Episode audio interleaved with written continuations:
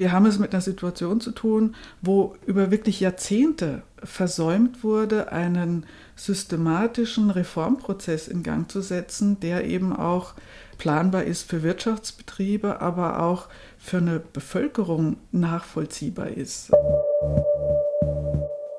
Weiterdenken, der Furche Podcast.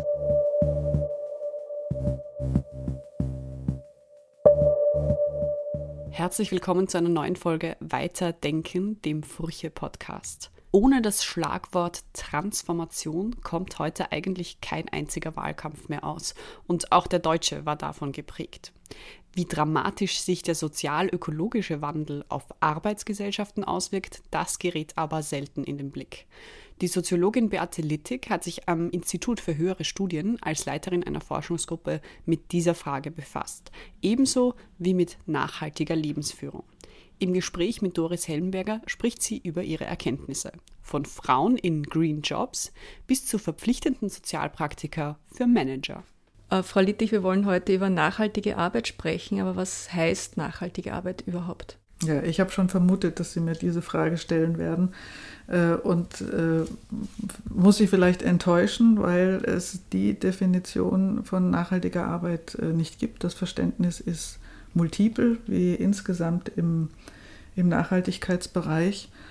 Äh, es reicht von einem Verständnis von Green Jobs, also Beschäftigungsmöglichkeiten in diesem äh, umweltschutzrelevanten Segment des Arbeitsmarktes, also ein Teil der Erwerbsarbeit, bis hin zu ähm, äh, äh, der Idee, wir müssen das Gesamte der Arbeit anschauen, das in einer Gesellschaft notwendig ist. Und das ist neben der Erwerbsarbeit, ist es der ganze reproduktive Care-Bereich, aber es ist auch die Möglichkeit, sich gesellschaftspolitisch zu engagieren, sei es im Ehrenamt oder ähnlichem. Aber es gehört auch dazu, dass man seinen eigenen Garten bestellt und Eigenarbeit betreibt. So. Und dann, wenn ich das letztere Verständnis habe, dann geht es eigentlich um eine, die Herstellung oder eine, eine Transformation in Richtung einer nachhaltigen Arbeitsgesellschaft, die eben das Arbeiten als, als Gesamtes äh, betrifft und nicht so sehr auf den auf den Erwerbsarbeitsbereich fokussiert.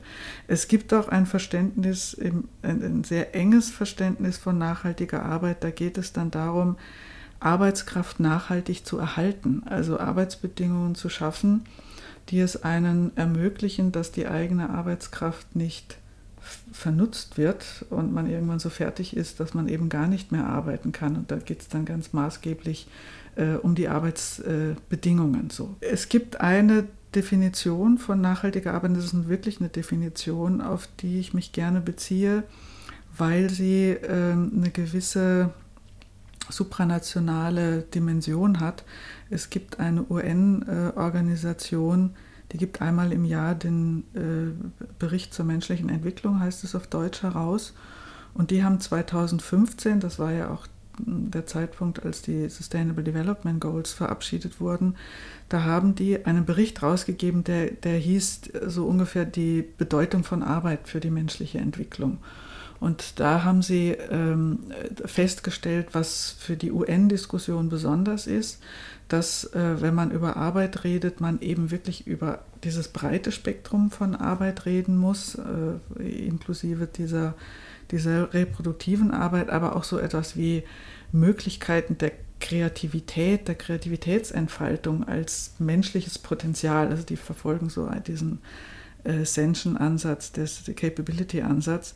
So, und äh, die, die Vorstellung von dieser breit gedachten Arbeit die geht dann in, in der Definition so weiter, dass sie sagen, es gilt, wenn wir über eine nachhaltige Arbeitsgesellschaft äh, reden wollen, Arbeit so zu gestalten, dass auch zu, zukünftige Generationen überhaupt noch Arbeit haben können. Also es ist eine zugespitzte Brundtland-Definition, da geht es ja auch um Generationengerechtigkeit und internationale Gerechtigkeit und die, die Warnung, die in diesem äh, Bericht ausgedrückt wird, ist, Gesellschaft, Wirtschaft, äh, Arbeitsleben muss so verändert werden, äh, dass wir überhaupt noch arbeiten können, sonst müssen wir uns bald gar nicht mehr über das Arbeiten unterhalten. Diese ganzen eher persönlichen Faktoren, die werden wir dann später noch besprechen, kommen wir ganz konkret jetzt einmal zu der Frage, was müssen wir tun, damit es uns noch in nächster Zeit gibt, nämlich die sozial-ökologische Transformation, die uns bevorsteht. Da ist ja in besonderer Weise das Industrieland Deutschland betroffen. Da gab es jetzt gerade eine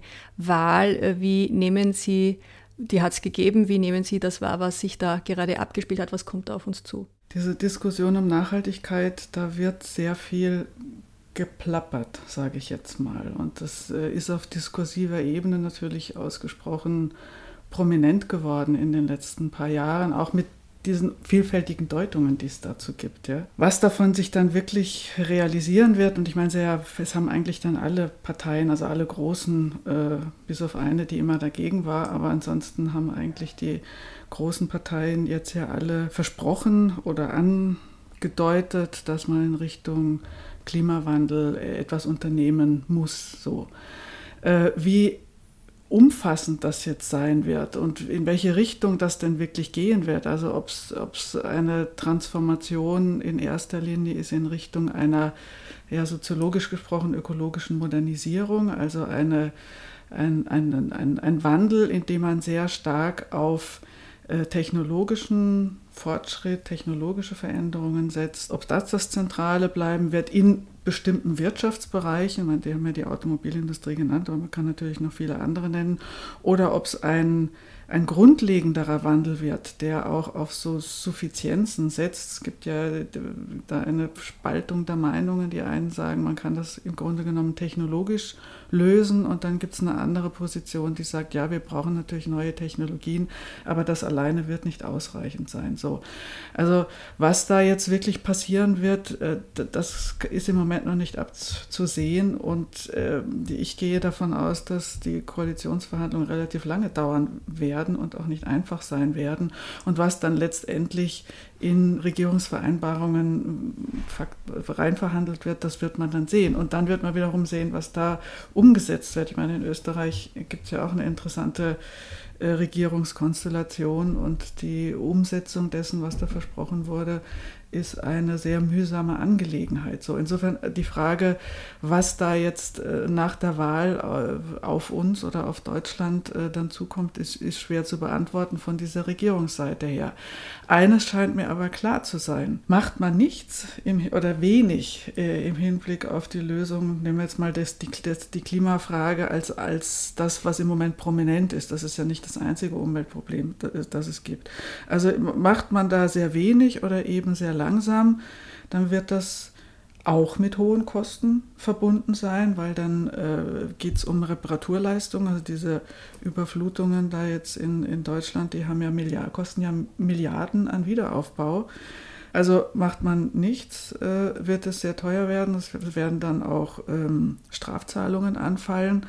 Äh, dann hielt ich es doch für deutlich sinnvoller, Geld zu investieren. Das ist ja immer das Argument, es kostet zu viel indem man wirklich so eine Transformation vorantreibt. Und äh, das heißt dann auch, dass man wirklich systematisch und ich denke auch Industrie, die braucht Planungssicherheit. Dann kann sie adaptieren und kann sich darauf einstellen. Und äh, bei, dem, bei dieser Klimawandelsthematik wird immer so getan, als wäre der Klimawandel jetzt so ganz plötzlich vom Himmel gefallen. Das ist ja nicht der Fall. Also ich beschäftige mich ja schon sehr lange mit diesen Themen und äh, seit ungefähr 30 Jahren werden die Evidenzen größer und größer und größer.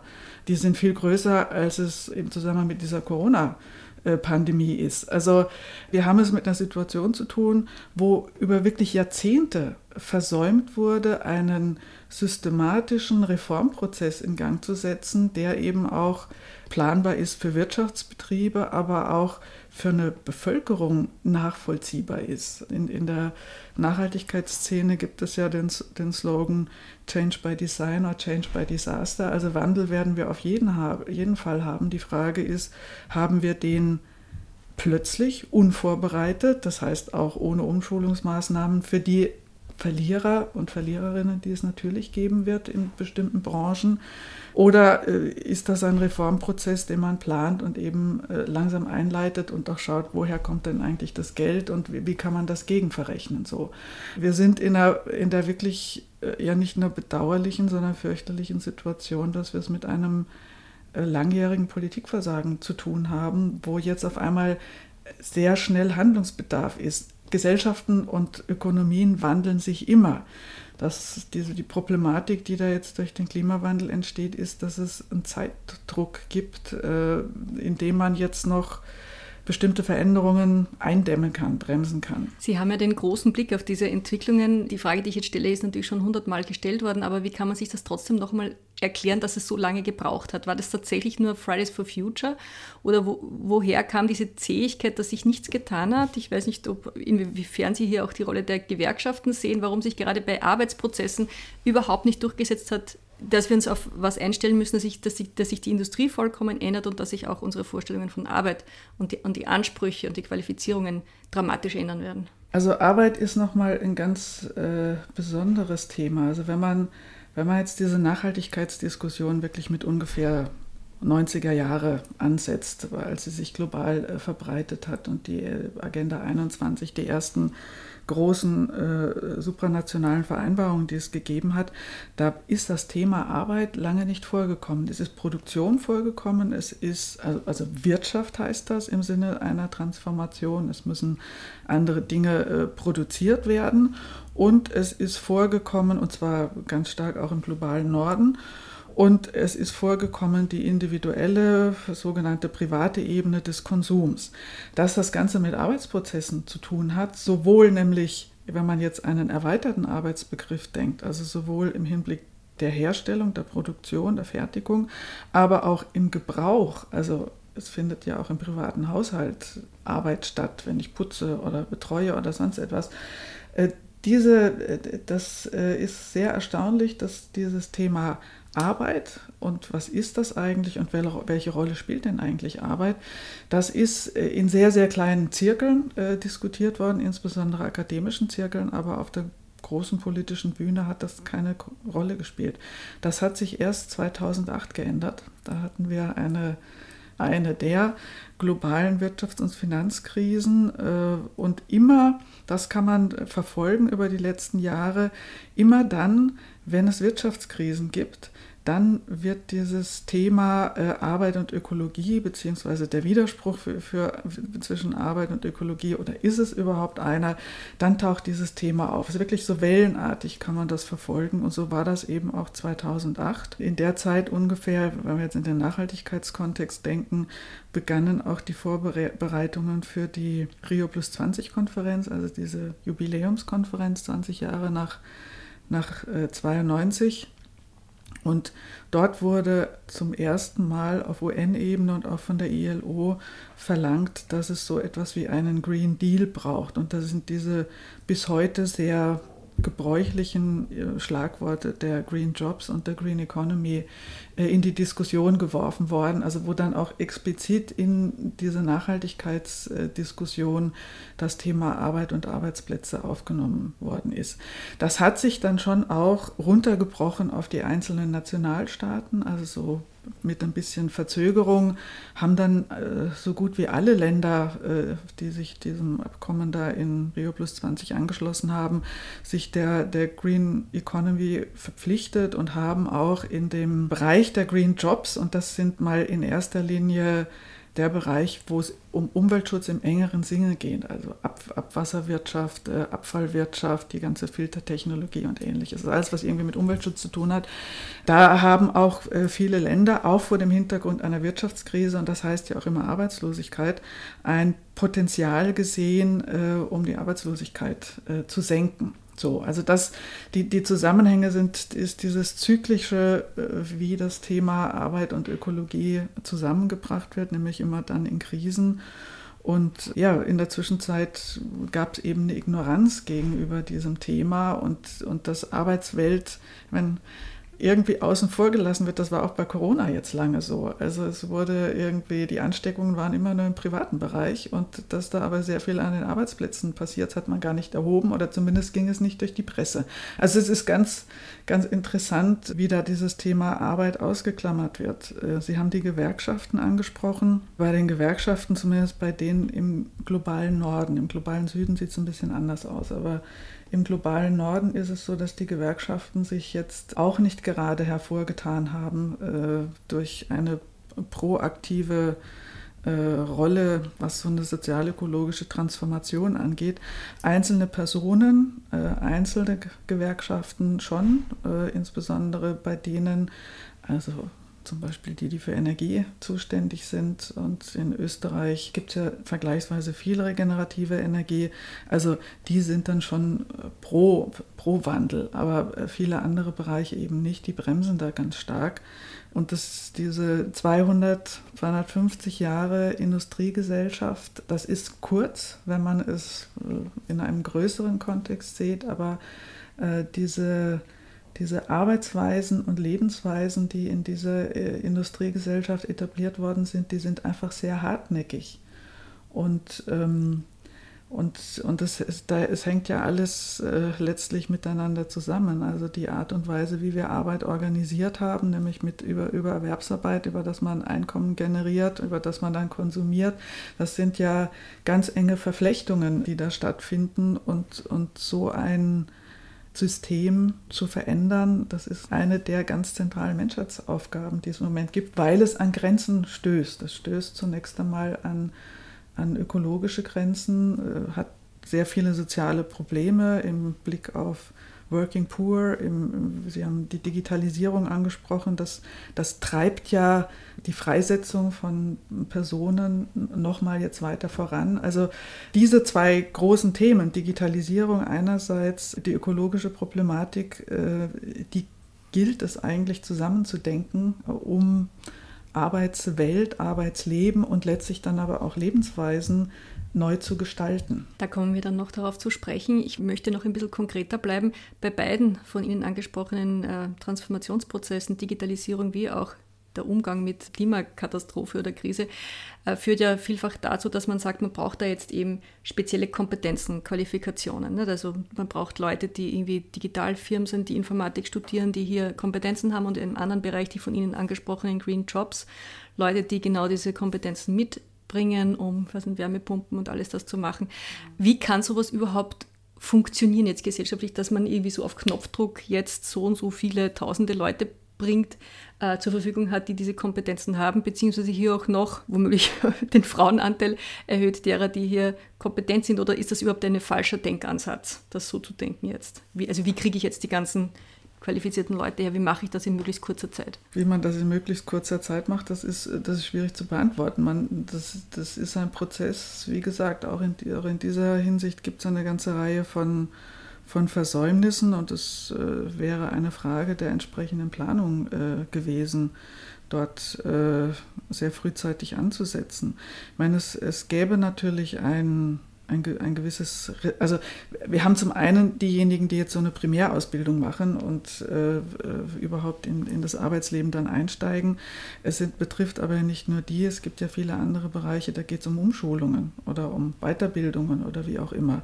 So, das heißt, das ist letztlich ein, ein riesiges Segment, auch ein Wirtschaftssegment, das es gilt entsprechend äh, zu lancieren und entsprechend da auch zu investieren, damit man die entsprechenden Fachkräfte hat.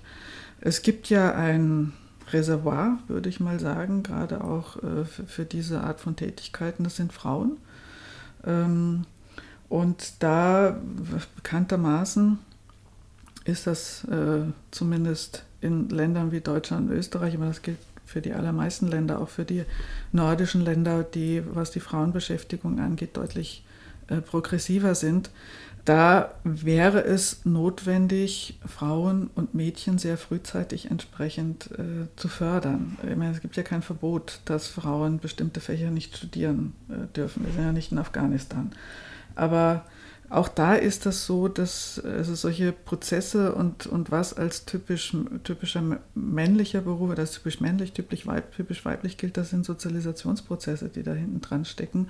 Die kann ich natürlich lenken, die kann ich dirigieren durch bestimmte Fördermaßnahmen, indem ich halt schon sehr frühzeitig anfange, Mädchen dafür zu interessieren, also für naturwissenschaftliche oder für die MINT-Fächer äh, zu interessieren. Dazu bedarf es aber spezieller Förderung. Dazu brauche ich brauche es entsprechender Kurse, äh, bis hin zu dem es dann auch gelingt, das geweckte Interesse mitzunehmen auf entsprechende Studienplätze. Ich meine, der, der Anteil von Frauen, die MINTBA studieren, der hat ja durchaus zugenommen. Nur dann kommt die nächste Stufe, äh, dann geht es ja darum, einen Berufseinstieg zu machen. Und technologische Arbeitsbereiche, die sind männerdominiert. Das heißt, auch die Arbeitsbedingungen dort sind äh, an einen männlichen Erwerbsverlauf angepasst. Und dieser männliche Erwerbsverlauf bedeutet, äh, zumindest in traditionellen Wohlfahrtsstaaten wie Deutschland und Österreich, welche sind, äh, bedeutet das, es gibt einen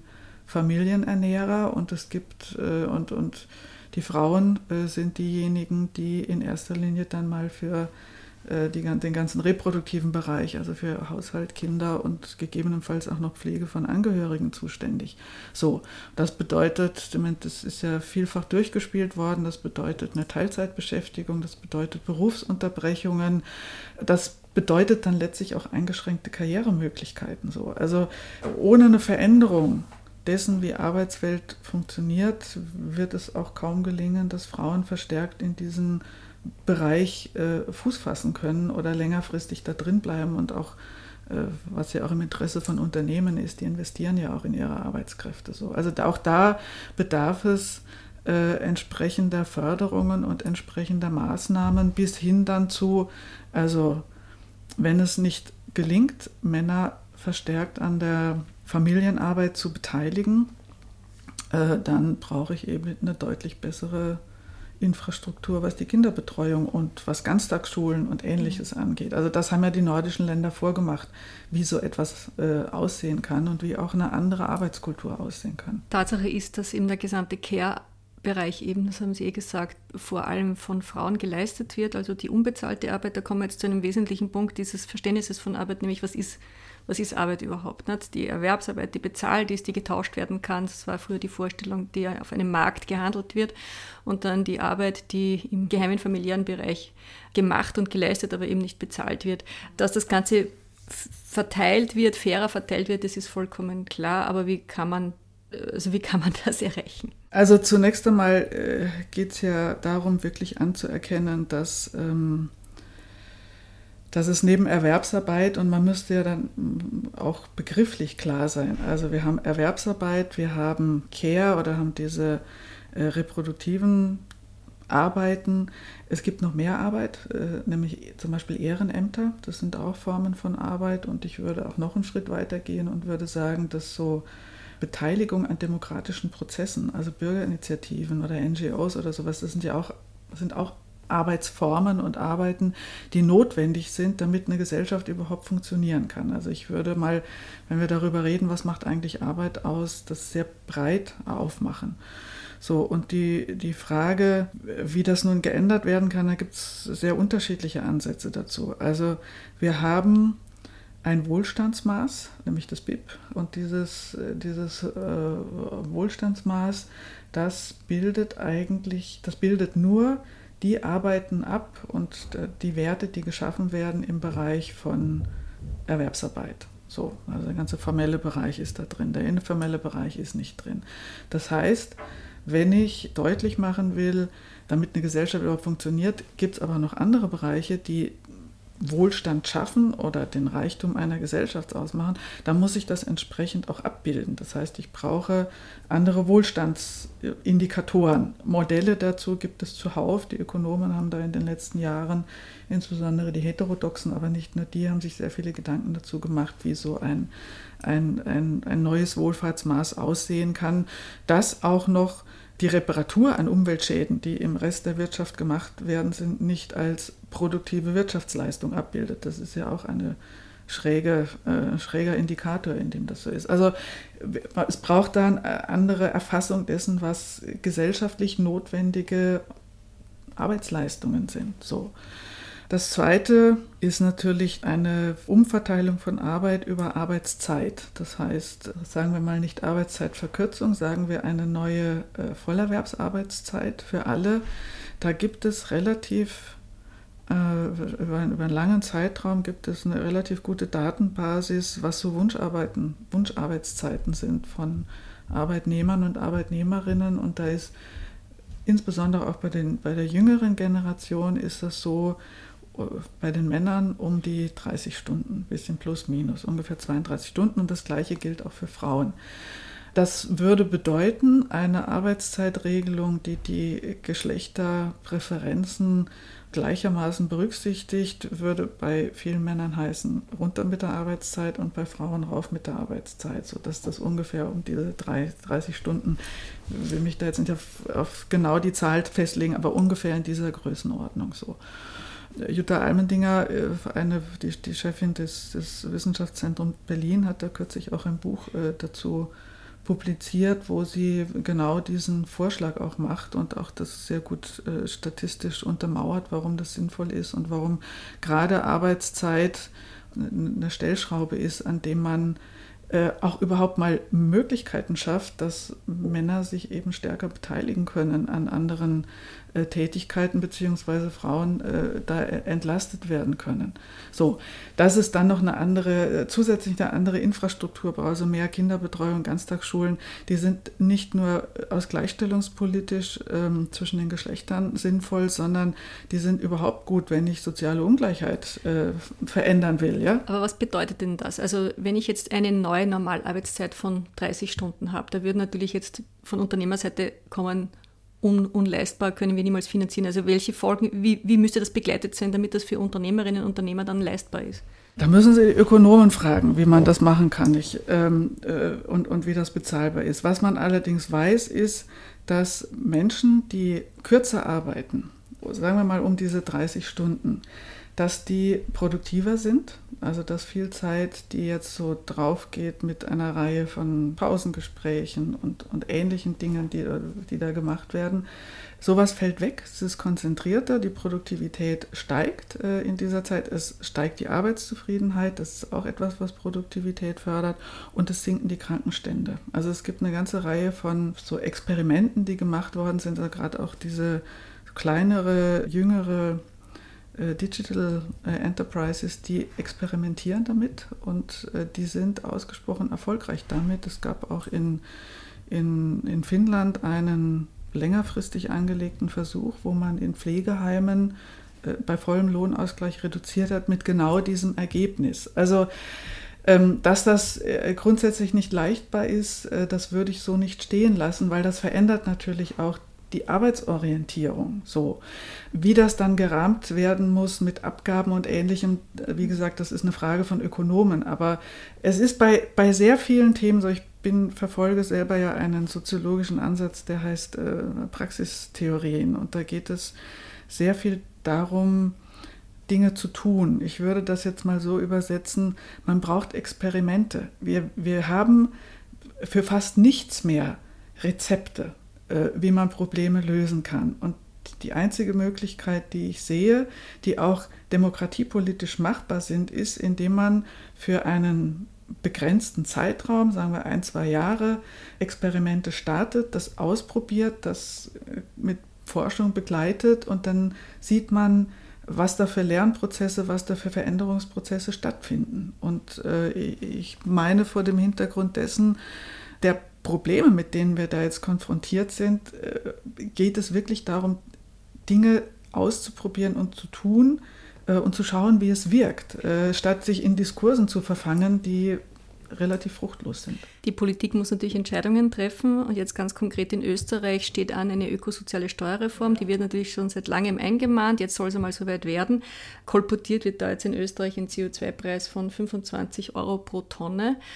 Gibt es da eine Einschätzung Ihrerseits? Was, was halten Sie davon? Also man geht schon davon aus oder hofft, dass es noch mehr, dass es noch mehr wird. Ja? Aber wie groß ist der Lenkungseffekt von sowas? Naja, es gibt ja Länder, ich glaube in, in, in Schweden liegt da bei 75 Euro oder also deutlich, das ist ist dreimal so viel, deutlich höher.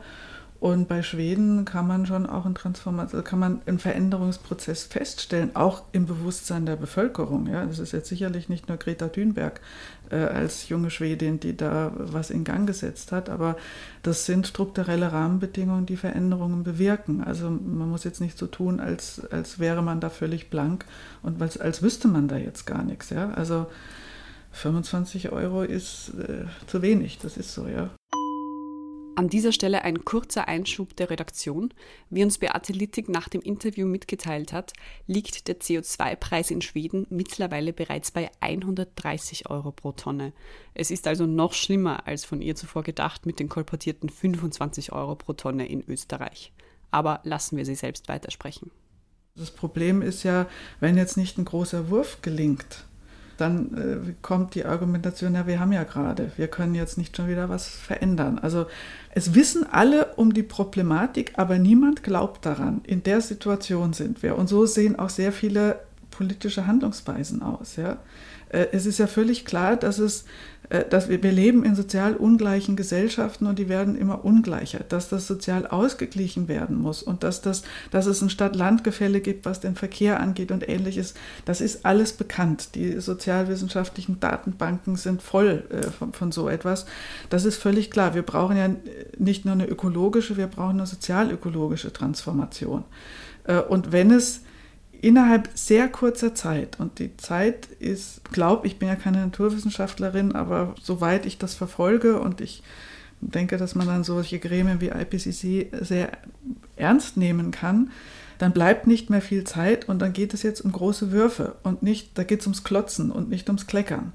Und äh, wenn ich so zaghafte Kompromisse dann letztlich finde, dann wird es halt dabei bleiben. Gerade Corona hat ja hier manche Sachen zugespitzt bzw. auch neue Perspektiven eröffnet. Ein, ein, Beispiel ist das Homeoffice, das natürlich hier deutlich intensiviert worden ist, das auch so ein bisschen Hoffnungen oder Visionen aufgemacht hat, ob man vielleicht das mit dem Pendeln irgendwann einmal deutlich reduzieren könnte, dass zig Arbeitsplätze womöglich irgendwo in, in ländlichen Gebieten sein werden und Leute nicht mehr mit dem Auto irgendwo hinfahren müssen. Inwiefern hat denn hier der Bereich Homeoffice äh, ein, ein würde der auch äh, Möglichkeiten eröffnen, dass man hier nachhaltiger arbeitet? Oder sagen Sie, das ist eigentlich eine, eine Illusion, sich hier große Antworten zu erhoffen? Das wird nicht zu stoppen sein. Ja? Es, wird, äh, es wird sicherlich mehr Homeoffice geben, nicht zuletzt auch deshalb, weil das für Unternehmen Kosten spart. Also irgendwann wird man dann weniger Büroraum brauchen und dann gibt es, äh, Büros wird es schon noch geben, aber dann gibt es halt Gemeinschaftsbüros mit so einer Clean Desk Policy, wo, wo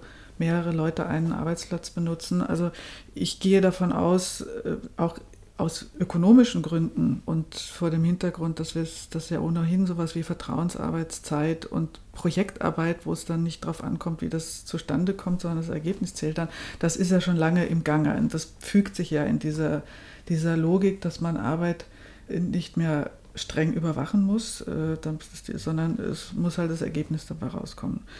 Was die ökologischen Effekte angeht, ist es komplizierter. Zunächst einmal, also dass jetzt alles in den, äh, als Homeoffice stattfindet, das äh, halte ich für unwahrscheinlich. Das wird vielleicht ein paar wenige äh, Berufe betreffen oder Branchen, aber das, äh, das wird nicht alles sein. So. Aus einer ökologischen Perspektive könnte sowas wie ich muss dann doch noch irgendwo hin pendeln, die Zersiedelung fördern, weil dann ziehe ich halt, ich meine, das war jetzt ja auch ohnehin der Trend mit Corona, man zieht aufs Land und zieht äh, weiter weg, äh, jetzt weil man so viel zu Hause sein musste, weil auch die Wohnungen in der Stadt immer weniger leistbar werden. So, aber das fördert natürlich durchaus, äh, ist, die Mobilität ist damit nicht weg und die also gerade Österreich hat ja ein riesiges Problem, äh, was die Versiegelung von Flächen angeht. Also aus der Perspektive ist das nicht so ganz ausgemacht. Es ist schon auch noch so, dass äh, die Digitalisierung selber ist ja nicht gerade klimafreundlich. Also äh, sowohl die Herstellung von Geräten, die kurze Nutzungsdauer von Geräten, den Strom, den ich brauche, damit ich die Geräte gebrauche, die Rohstoffe, die, die ich brauche. Also äh, das Digitalisierung, das kommt so clean daher, das ist es aber ja gar nicht. Und äh, wenn man, deshalb äh, habe ich ja vorhin schon gesagt, man muss irgendwie Digitalisierung mit Arbeit und Produktion zusammendenken. Auch die Digitalisierung bedarf einer Ökologisierung, weil so wie sie gegenwärtig stattfindet, das sind diese Maschinen und die Server, die ich dafür brauche, das sind riesige Stromfresser. Also auch in der Richtung äh, muss natürlich noch sehr viel passieren, aber das ist nochmal ein bisschen ein anderes Thema, als was passiert denn da auf der Homeoffice-Ebene. Und wenn wir über Geschlechterthemen reden, hat sich ja gezeigt, dass äh, das Homeoffice jetzt im Hinblick auf die Beschäftigungssituation oder die Arbeitssituation von Frauen, dass das nicht gerade förderlich war, sondern möglicherweise doch wieder sowas wie so eine Retraditionalisierung der Geschlechterverhältnisse äh, bedeutet. Also das sind alles zweischneidige Schwerter, die auch arbeitsrechtlich dann nochmal klar geregelt werden müssten. Ein Beispiel, das auch zugespitzt worden ist während der Corona-Krise, war das Thema Pflege. Äh, ganz konkret dass 24-Stunden-Betreuerinnen plötzlich nicht mehr über die Grenze konnten. Das hat nochmal gezeigt, nicht nur die Abhängigkeit, sondern auch wirklich, wie hier Gehaltsunterschiede oder Lohnunterschiede natürlich mitspielen, indem es hier einen Shift gibt von Ost nach West etc., der wahrscheinlich immer weiter nach Osten geht und, und immer mehr äh, hier zu Verschiebungen führt. Ähm, es zeigt sich natürlich, dass das keine nachhaltige Politik ist und keine nachhaltige Form, mit dieser Herausforderung umzugehen. Was werden denn da jetzt Ihre Lerneffekte aus der Krise? Wie ist dieses Problem, das ja deutlich größer noch wird? Also irgendwann mal bis 2030 hat die SPÖ gerade vor kurzem ausgerechnet, braucht es 100.000 Pflegekräfte zusätzliche. Wir haben Demenz und sonstige Herausforderungen. Wie müssen wir die, uns diese Arbeit vorstellen in Zukunft? Naja, diese, diese von Ihnen angesprochenen Care Chains, also diese slowakischen Pflegerinnen, die dann hier sind und die ukrainischen, die dann in die Slowakei kommen und so weiter. So setzt sich das jetzt fort. Das haben wir überall. Also auf den Kontinenten sind halt unter, unterschiedliche Länder, die das betrifft. Dass das längerfristig nicht haltbar ist, ne, nicht, das nicht nur deshalb, weil die Grenzen ganz schnell dicht gemacht werden können, wie wir jetzt erlebt haben, sondern das äh, führt ja auch, also Moldawien ist ja das sehr bekannt dafür, dass da äh, viele Kinder äh, elternlos aufwachsen, weil nicht nur die Mütter äh, irgendwo anders arbeiten, sondern auch die Väter. Und das, das schafft ja riesige Probleme auch in diesen Ländern. So. Also dass das ein System ist, das nicht wirklich tragbar ist, das ist wohl offenkundig geworden, zumal ja die Arbeitsbedingungen von 24-Stunden-Pflegerinnen ausgesprochen problematisch sind. Ich habe da keine Patentlösungen oder äh, habe auch da nicht das Allheilmittel äh, vor Ort. Aber ein riesiges Thema in, in diesem Bereich ist auch, dass die Anerkennung dieser Arbeit und diese Anerkennung läuft auch über Bezahlung. Das ist ja Schwerstarbeit, äh, Pflege äh, zu betreiben. So, äh, die ist vergleichsweise schlecht bezahlt. Die Arbeitsbedingungen haben sich verschärft, weil die, die Entwicklung, die da im Pflegebereich stattfindet, ist ja immer mehr so eine, eine Industriearbeit mit genauer Taktung und Abrechnung äh, sodass sehr wenig Zeit bleibt. Ähm, also das ist ein System, das sicherlich in die falsche Richtung läuft, sowohl für diejenigen, die betreut werden, als auch für diejenigen, die, die diese Arbeit leisten müssten. So.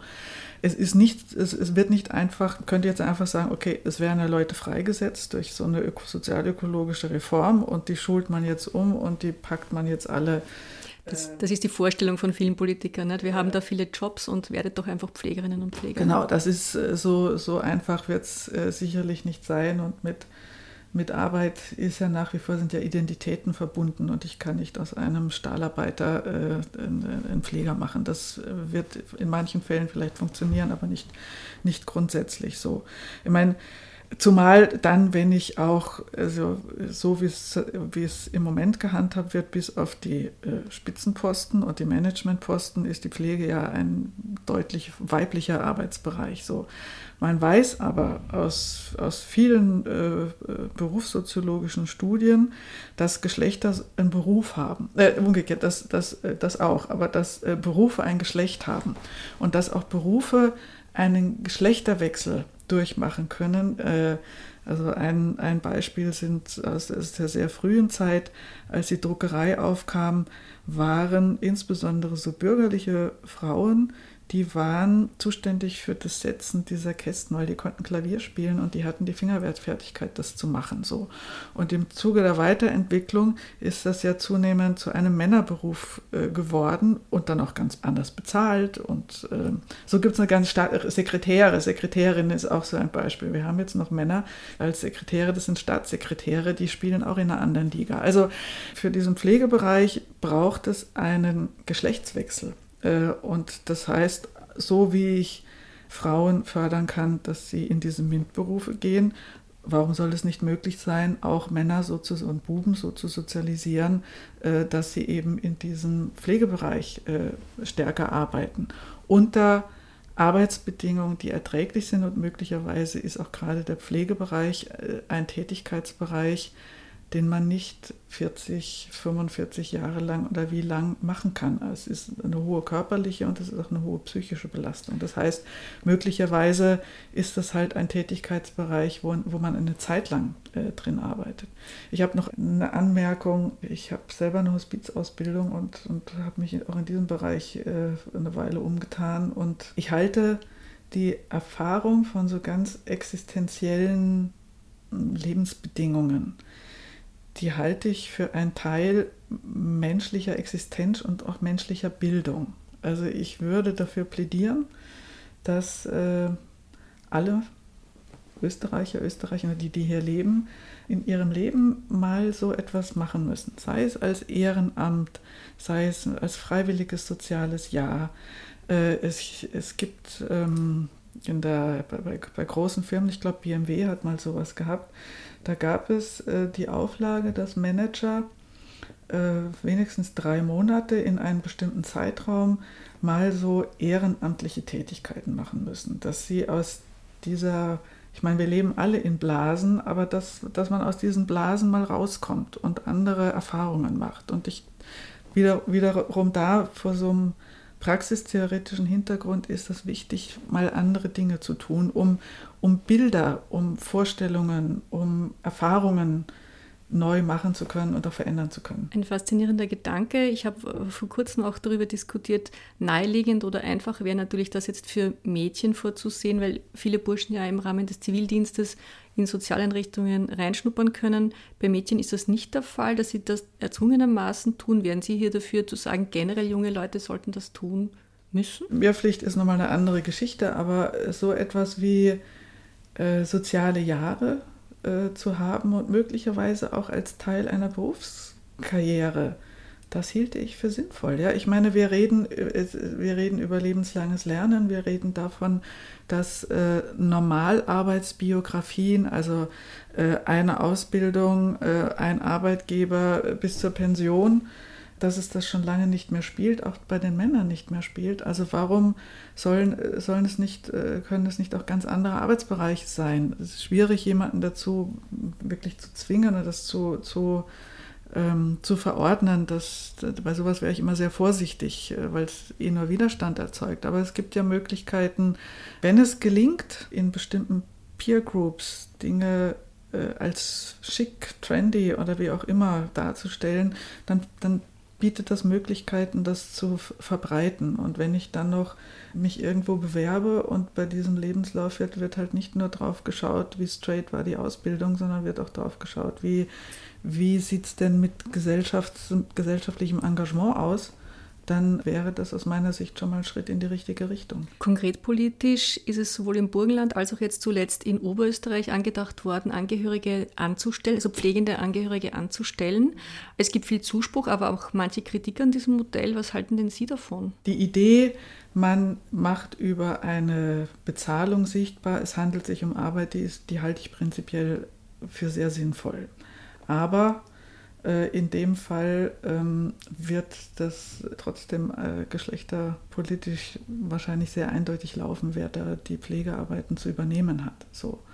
Und also auf dem Sektor glaube ich, dass das nicht viele Veränderungen bringen wird. Gut, die betreffenden Frauen haben dann mehr, haben mehr Absicherung, Einkommen. mehr Einkommen. Ja, also das ist ja schon mal gut, aber mhm. wenn wir unser Ausgangspunkt war ja so eine, eine sozialökologische Transformation von Gesellschaft und von Wirtschaft. Ähm, da geht es letztlich ja dann auch darum, den Sinn und Zweck von Wirtschaften zu überdenken. Ich rede jetzt nicht von einer Revolution, aber ich rede davon, dass sich vielleicht Zwecke und Mittel doch etwas verkehrt haben. Und ökologische Begrenzungen die deuten ja darauf hin, dass wer davon betroffen ist und wer maßgeblich dazu beiträgt, das ist ja global gesehen höchst ungleich verteilt. So, und der, der Reichtum in den frühindustrialisierten Ländern, wo dann eben auch der, die, die größte Umweltbelastung stattfindet und wo die meisten Dinge verbraucht werden und oft auch nur gekauft und gar nicht gebraucht werden. Auch dort vor dem Hintergrund sozialer Ungleichheit, das, das äh, ist, ist völlig klar. Aber das hat ja auch etwas äh, damit zu tun, dass mit dieser Industrialisierung und insbesondere auch nochmal in der Nachkriegszeit sich ein ein Konsumismus als eine Lebensweise entwickelt hat, die äh, diesen, diesen Zyklus von ich gehe arbeiten, kriege ein Einkommen, natürlich, das brauche ich, damit ich überhaupt leben kann, aber die eine, ein, ein Gutteil äh, dessen, was dann da gekauft wird, ist auch kompensatorischer Konsum. Konsumkultur, und, in der leben, wir genau. ja. Und äh, dieses Modell, also die, die, Öko, die Glücksforschung, und das ist auch von der Ökonomie aufgegriffen worden, hat nachgewiesen, dass ab einem bestimmten Niveau der Sättigung von Bedürfnissen, dass äh, mehr Dinge einen nicht glücklicher und auch nicht zufriedener machen. So.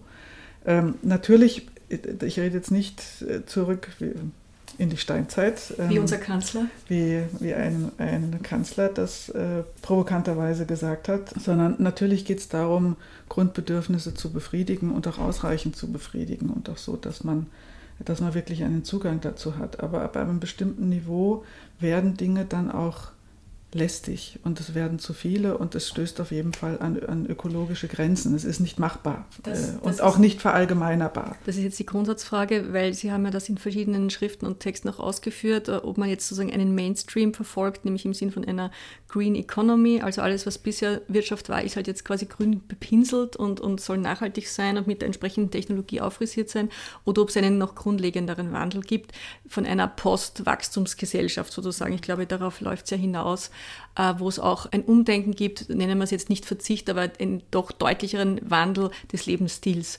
Glauben Sie, also die Politik geht ja natürlich jetzt zumal in Österreich, aber auch natürlich in Deutschland in die Richtung dessen, es muss sich nichts ändern. Wir, wir haben die Technologie, die uns da herausholt, äh, durch, durch E-Autos oder dann mit irgendwas anderem, äh, Wasserstoff, irgendwie kriegen wir das schon gebacken und müssen nicht sehr viel verändern.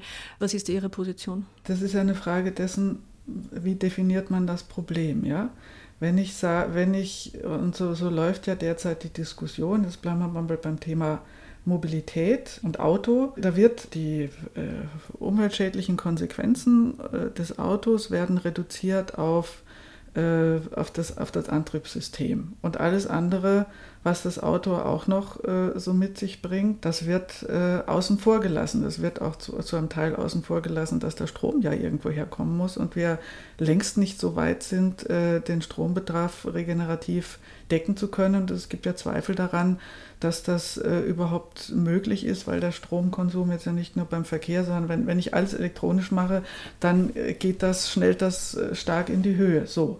Aber wir haben Abrieb von den Reifen. In den Akkus sind Sachen drin, die, die sind rar. Da gibt es Materialien, die ich dafür brauche. Ich brauche für E-Autos äh, genauso Straßen wie für alles andere. Das heißt, ich habe das, das Thema Bodenversiegelung. Wir haben nicht unerhebliche Verkehrstote immer noch beim Autoverkehr. Also die, die Problematik ist ja viel, viel breiter als das so. Und wenn ich das jetzt als, oh, und wir haben, der Autoverkehr trägt sehr viel zur Luftverschmutzung bei und wir hatten, haben in Europa ungefähr 500.000 Leute, die sterben an Luftverschmutzung und der Verkehr hat einen hohen Anteil. Gut, das wäre doch die Abkehr vom Fossilen. Das wäre dadurch, das, das wär dadurch äh, weniger mhm. ein Thema. So.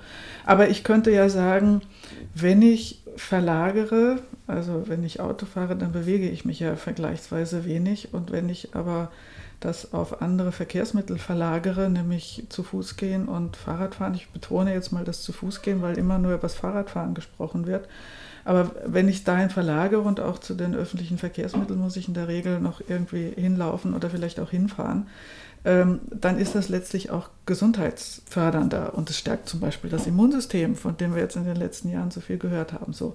Also wenn ich diese Thematik äh, so definiere, wie das, wir haben jetzt im Vordergrund diese, diese Klimathematik und äh, wir beschränken das auch ganz, ganz stark auf äh, so, eine, so eine technizistische Sichtweise, dann komme ich zu so einer Lösung. Wenn ich sage, ich muss mir das, äh, ich, ich muss das viel breiter definieren und wir haben es mit Flächenversiegelung, wir haben es mit Gesundheitsproblematiken zu tun. Wir haben es auch damit zu tun, dass also in, in den meisten Großstädten, äh, Wien ist eine davon, aber wenn die eine bestimmte Größe haben, dann haben etwa ungefähr 50 Prozent, zwischen 40 und 50 Prozent aller Haushalte, die haben überhaupt kein Auto. So. Die fahren, in, also in Wien äh, fahren sie, ist, ist der ÖPNV sehr im Vordergrund. Äh, in anderen Städten wird mehr Fahrrad gefahren, aber wie auch immer. Aber die Konsequenz äh, ist ja die, dass die anderen 50 Prozent, die dann halt oftmals mehrere Autos zur Verfügung haben, dass die aber in der Stadt sehr viel Platz beanspruchen, auch für Parkplätze. Ich meine, wenn man sich die, die Quadratmeterpreise von Wohnungen anschaut, dann steht ja das Parkwickel überhaupt nicht im Verhältnis dazu, weil das, das ist ja wahnsinnig teuer. Und äh, es gibt ja auch Berechnungen, das ist auch ein Thema von sozialer Ungleichheit, dass letztlich der der, der Straßenverkehr ja sehr stark von der, von der Öffentlichkeit, also von Steuergeldern unterstützt wird. Der kostet mehr als das, was individuell gezahlt wird, auch weil Autofahrer und die entsprechenden Clubs äh, halt jammern. So. Also dann komme ich natürlich zu einem viel äh, breiteren Bild und dann ähm, komme ich auch dazu, ja, es geht es geht um eine, ich, ich würde sagen, es geht um eine Kombination. Ja, natürlich brauchen wir andere Technologien, sparsamere Technologien. Wir brauchen eine Kreislaufwirtschaft, das steht völlig außer Frage. Also es braucht äh, technologische äh, Innovationen, aber es braucht auch soziale Innovationen. Und das heißt Veränderungen von Lebensweisen. Und ach, diese, diese Verzichtsrhetorik, äh, die halte ich für politische Strategie. Vielleicht geht es manchmal um Verzicht, aber ist Verzicht immer schlecht?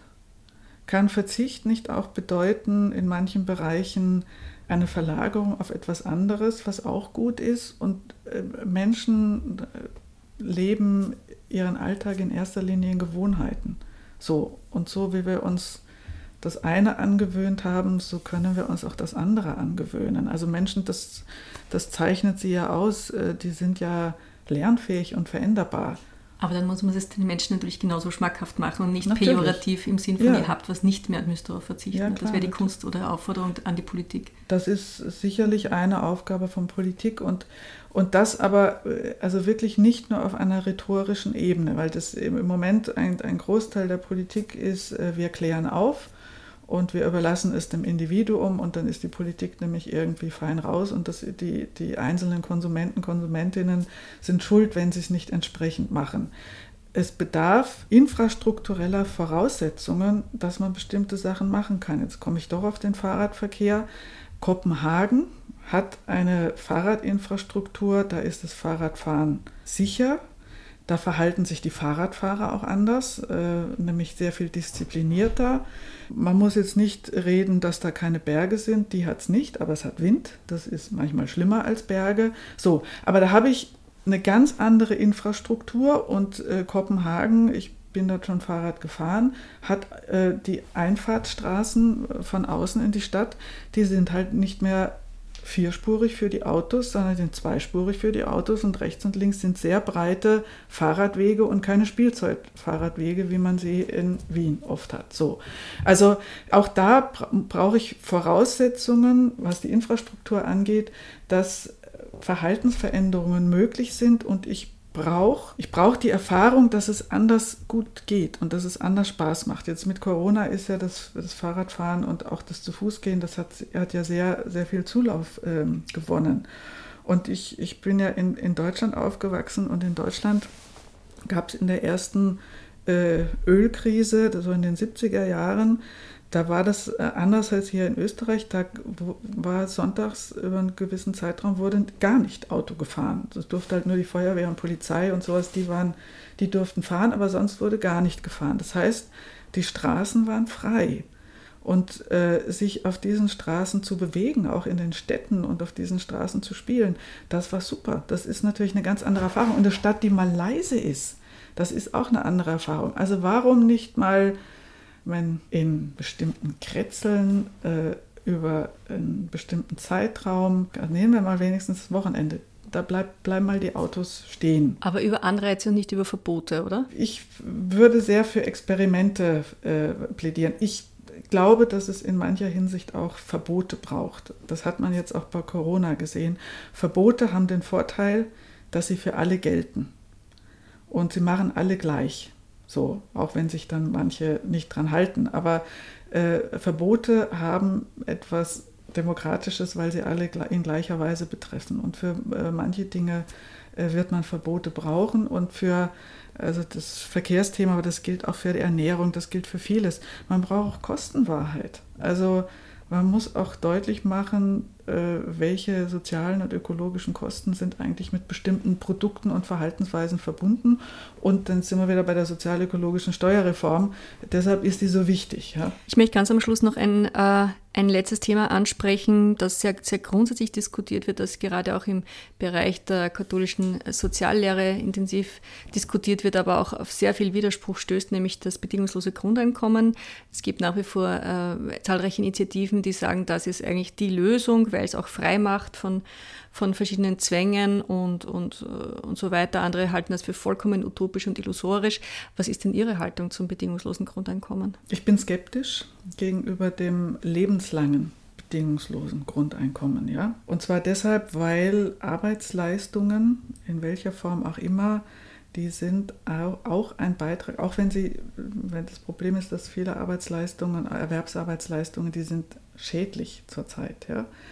Äh, aber dennoch äh, ist diese Arbeitsleistung ist ein Beitrag zur, zum Sozialen, zur, zur Gesellschaft, zur Gemeinschaft. So. Und das halte ich prinzipiell für einen sinnvollen Zugang, auch eine gewisse Verpflichtung zu haben, über diesen Weg eben beizutragen. So.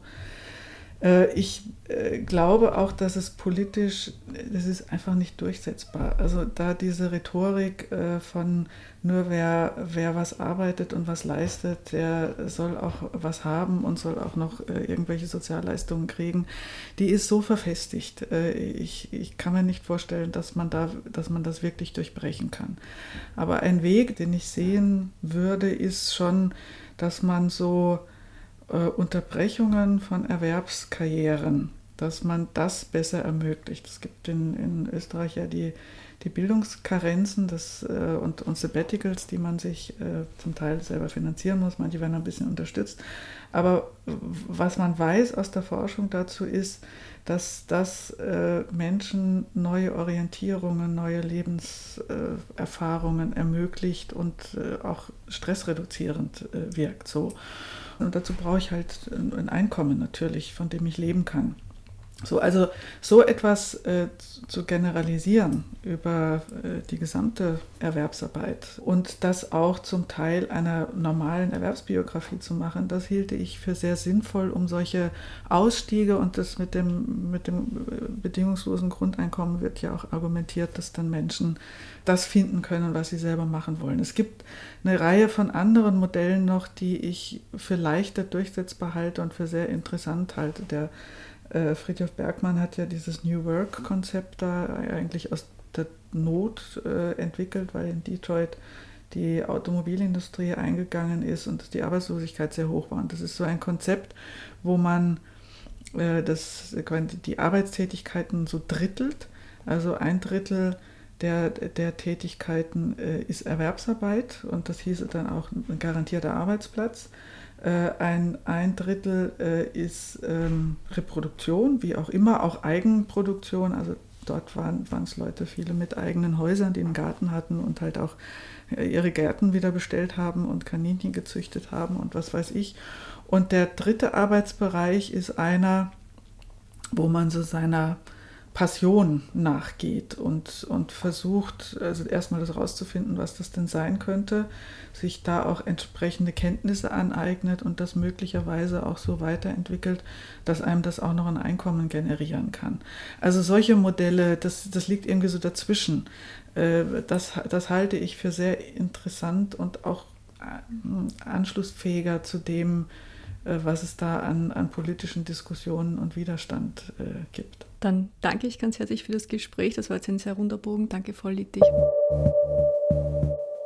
Weiterdenken, der Furche Podcast.